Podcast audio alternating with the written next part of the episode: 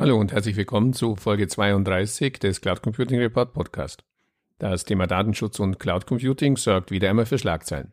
Das Bundesland Hessen hat Anfang Juli die Nutzung von Office 365 an Schulen verboten. In einer Stellungnahme am 9. Juli 2019 erklärt der hessische Landesdatenschutzbeauftragte Michael Ronellenfitsch, der Einsatz von Microsoft Office 365 an Schulen ist datenschutzrechtlich unzulässig, soweit Schulen personenbezogene Daten in der europäischen Cloud speichern. Die Nutzung von Cloud-Anwendungen generell durch Schulen, so Fitch, sei kein datenschutzrechtliches Problem. In der Microsoft Deutschland Cloud sei auch die Verwendung von Office 365 in Ordnung gewesen, soweit die von Microsoft zur Verfügung gestellten Werkzeuge, zum Beispiel Rollen- und Berechtigungskonzept, Protokollierung etc., durch die Schulen sachgerecht Anwendung gefunden hätten. Im August 2018 hatte Microsoft dann aber der Öffentlichkeit mitgeteilt, dass für die Deutschland Cloud keine Verträge mehr angeboten werden und der Vertrieb dieses Produkts eingestellt wird. Für den Datenschutzbeauftragten bedeutet dies, die Schule als öffentliche Einrichtung dürfe die personenbezogenen Daten der Schüler jedoch nicht in einer europäischen Cloud speichern, die zum Beispiel einem möglichen Zugriff US-amerikanischer Behörden ausgesetzt ist. Das gleiche gilt aus hessischer Datenschutzbehörde auch für die Cloud-Anwendungen von Google und Apple.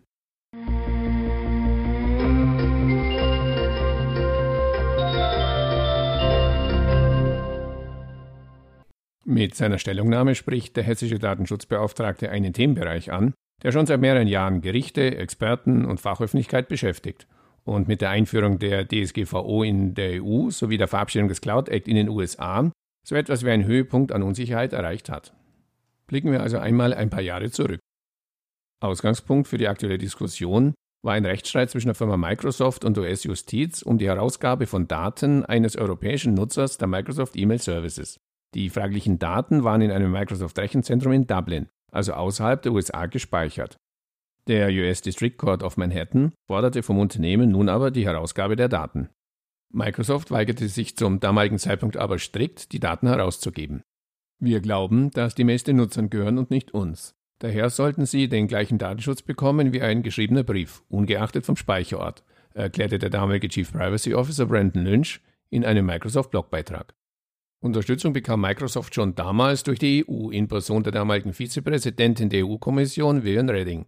Sie erklärte, die Kommission befürchtet, dass die extraterritoriale Anwendung ausländischer Gesetze und darauf basierende gerichtlicher Anweisungen gegen Unternehmen gegen internationales Recht verstoßen und den Schutz des Einzelnen verhindern, der in der Union garantiert ist. Für US-Firmen mit einer Niederlassung in der EU ergebe sich zudem ein rechtlicher Konflikt, da sie nicht nur an US-Recht, sondern auch an europäisches Recht gebunden seien, so Redding weiter. Denn laut geltendem EU-Recht hat das US-Gericht nur die Möglichkeit, über ein Rechtsbeihilfeverfahren der EU die Herausgabe der Daten zu beantragen. Die Gegenseite der US District Court in Manhattan berief sich dagegen auf den bereits 2001 verabschiedeten Patriot Act, der US-Gerichten die Durchsuchung von Servern von ausländischen Tochterunternehmen von US-Firmen erlaubt, auch wenn lokale Gesetze dies untersagen. Ein Jahr später, im September 2015, ging das Ganze dann in die zweite Runde, die Berufungsinstanz. Microsoft warnte damals laut Beobachtern der Verhandlung vor einem internationalen Feuersturm, wenn dieser Fall Schule mache. Wie die Zeitschrift Guardian berichtete, erklärte Microsoft-Justiziar Joshua Rosencrantz in der Verhandlung, We would go crazy if China did this to us. Auf gut Deutsch, wir würden verrückt werden, wenn die Chinesen dies mit uns machen würden. Die Gegenseite, das US-Justizministerium, hielt dagegen, dass die Regierung das Recht habe, die E-Mails von jeder Person auf der Welt anzufordern, solange nur deren E-Mail-Anbieter sein Hauptquartier innerhalb der US-Grenzen habe. Als Unterstützung für Microsoft hatten mehr als 2000 US-Unternehmen, darunter auch Apple und Verizon, sogenannte Friends of the Court-Dokumente eingereicht. Die Gründe für diese Aktion liegen auf der Hand. Es sollte auf jeden Fall verhindert werden, dass ein Präzedenzfall für die weitere Vorgehensweise von US-Behörden geschaffen wird, die den Datenschutz komplett aushebelt. Denn dies würde bedeuten, dass die in den Rechenzentren US-amerikanischer Cloud-Anbieter gespeicherten Daten nicht vor dem behördlichen Zugriff geschützt sind, selbst wenn sich diese nicht in den USA, sondern in einem anderen Land wie zum Beispiel Deutschland befinden, in dem die dort geltenden Datenschutzgesetze diesen Zugriff eigentlich verbieten. Ohne direkten Zusammenhang, aber wohl unter dem Eindruck der juristischen Auseinandersetzung mit der US-Justiz, stellte Microsoft-Chef Satya Nadella im November 2015 die Pläne seines Unternehmens vor, eine Microsoft Deutschland Cloud einzurichten.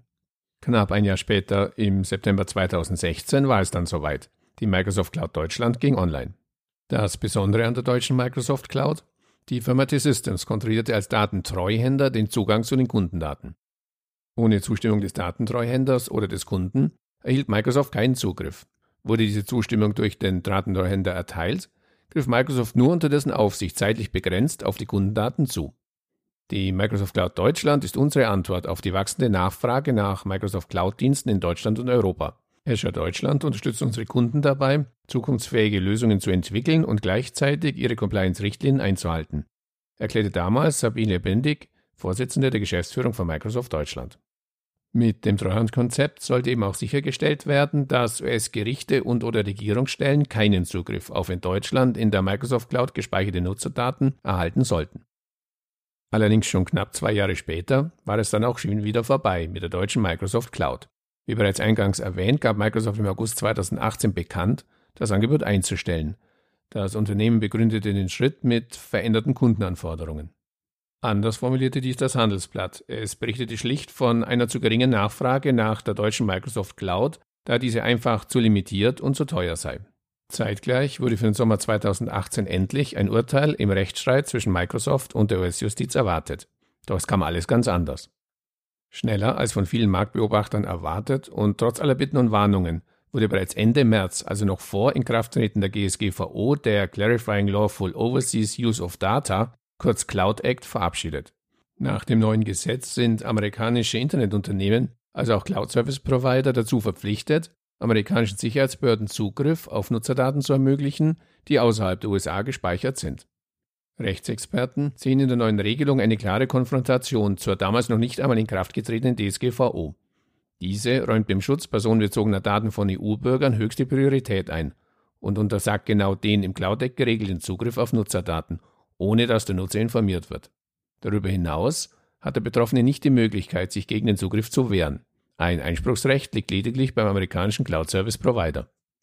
Eine weitere Regelung, die durch das neue US-Gesetz beeinträchtigt wurde, ist der EU-US Privacy Shield, der 2016 als Nachfolgeregelung des vom EuGH gekippten Safe Harbor Abkommens verabschiedet wurde. Bisher konnten Daten aus der EU an US-Unternehmen, die dem EU-US Privacy Shield beigetreten sind, übermittelt werden, da das Datenschutzniveau dem der EU angeglichen wurde. Inwieweit das amerikanische Datenschutzniveau nach Verabschiedung des Cloud Act noch dem EU-Datenschutzniveau entspricht, ist nach wie vor unklar. Auf amerikanischer Seite wird man nicht müde zu betonen, dass die neuen Gesetze ausschließlich dazu dienen, den Kampf gegen das internationale Verbrechen zu gewinnen. Auf europäischer Seite scheint man zumindest von der Geschwindigkeit überrascht, mit der mit der Verabschiedung des Cloud Act Fakten geschaffen wurden. Und so kam es, wie es kommen musste. Das seit Jahren laufende Verfahren der US-Justizbehörden gegen die Firma Microsoft um die Herausgabe von Nutzerdaten, die auf Servern außerhalb der USA gespeichert sind, wurde bereits im April 2018, also nur wenige Wochen nach Inkrafttreten des Cloud Act, vom Supreme Court, dem höchsten Gericht der USA, eingestellt. Begründung der Richter? Aus ihrer Sicht besteht überhaupt kein Konflikt mehr, denn mit dem Cloud Act wurde Ende März ja ein Gesetz verabschiedet, das sich nach Ansicht des Gerichts auf den Streitfall anwenden lässt. Im Klartext, Microsoft ist zur Herausgabe der Daten verpflichtet, Fall abgeschlossen. Und die Googles, Apples und Microsofts dieser Welt, die begrüßen die Entscheidung dann doch. So erklärte Microsoft-Chefjustiziar Brad Smith laut Spiegel Online, dass er die Entscheidung des Supreme Court begrüße, dass es sich dem Fall angesichts des Cloud Act nicht weiter widmet. Microsofts Ziele in dem Rechtsstreit seien schon immer ein neues Gesetz sowie internationale Vereinbarungen mit strengem Datenschutz gewesen, die regeln, wie Strafverfolger digitale Beweise über Grenzen hinweg sammeln. Im Laufe des Verfahrens hatte dies noch ganz anders geklungen. Wie war das mit dem Zitat des damaligen mit dem Fall betrauten Microsoft-Justiziars? We would go crazy if China did this to us. Oder nochmal auf gut Deutsch, wir würden verrückt werden, wenn die Chinesen dies mit uns machen würden. Stand heute regelt nun also der Cloud Act den Zugriff amerikanischer Justizbehörden auf Nutzerdaten außerhalb der USA. Nachfolgende Zusammenfassung nochmals die wichtigsten Punkte aus dem neuen Gesetz. Amerikanische Behörden können auf Nutzerdaten außerhalb der USA zugreifen. Die als vertrauensbildende Maßnahme für deutsche Cloud Computing Kunden gedachten Ankündigungen amerikanischer Cloud Service Provider wie Oracle, Amazon Web Services, Salesforce oder Google auch in Deutschland ein Rechenzentrum zu betreiben, laufen damit ins Leere, denn sie schützen vor dem Zugriff nicht. Nur der amerikanische Service Provider kann gegen den Zugriff Einspruch einlegen. Dies ist allerdings wohl an zahlreiche Bedingungen geknüpft, sodass beispielsweise Heise Online erklärt, selbst wenn der Betreiber zulässig Einspruch erhebt, müssen die dann zuständigen US-Gerichte so viele Faktoren berücksichtigen, dass eine Aufhebung oder Einschränkung des Herausgabebefehls die große Ausnahme bleiben dürfte. Der vom Datenzugriff betroffene Nutzer kann gegen den Zugriff keinen Einspruch einlegen. Er muss nicht einmal darüber informiert werden. Diese Regelung steht laut Rechtsexperten im krassen Gegensatz zu den in Europa geltenden Regelungen, wie zum Beispiel der DSGVO, die dem Nutzer ein umfassendes Informationsrecht und dem Betreiber sogar eine Informationspflicht einräumen.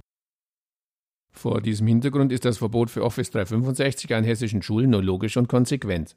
Die Frage stellt sich darüber hinaus, was dies für den Unternehmensersatz von Cloud-Lösungen amerikanischer Service-Provider bedeutet. Dürfen personenbezogene Daten wie zum Beispiel Mitarbeiterdaten in die Microsoft, Google oder Amazon Cloud? Verstößt ein deutsches oder europäisches Unternehmen damit gegen die DSGVO-Vorgaben? Wir werden versuchen, uns in diesem Zusammenhang einmal einen Expertenrat einzuholen und hoffen, dass wir Ihnen da möglichst bald eine Antwort bieten können.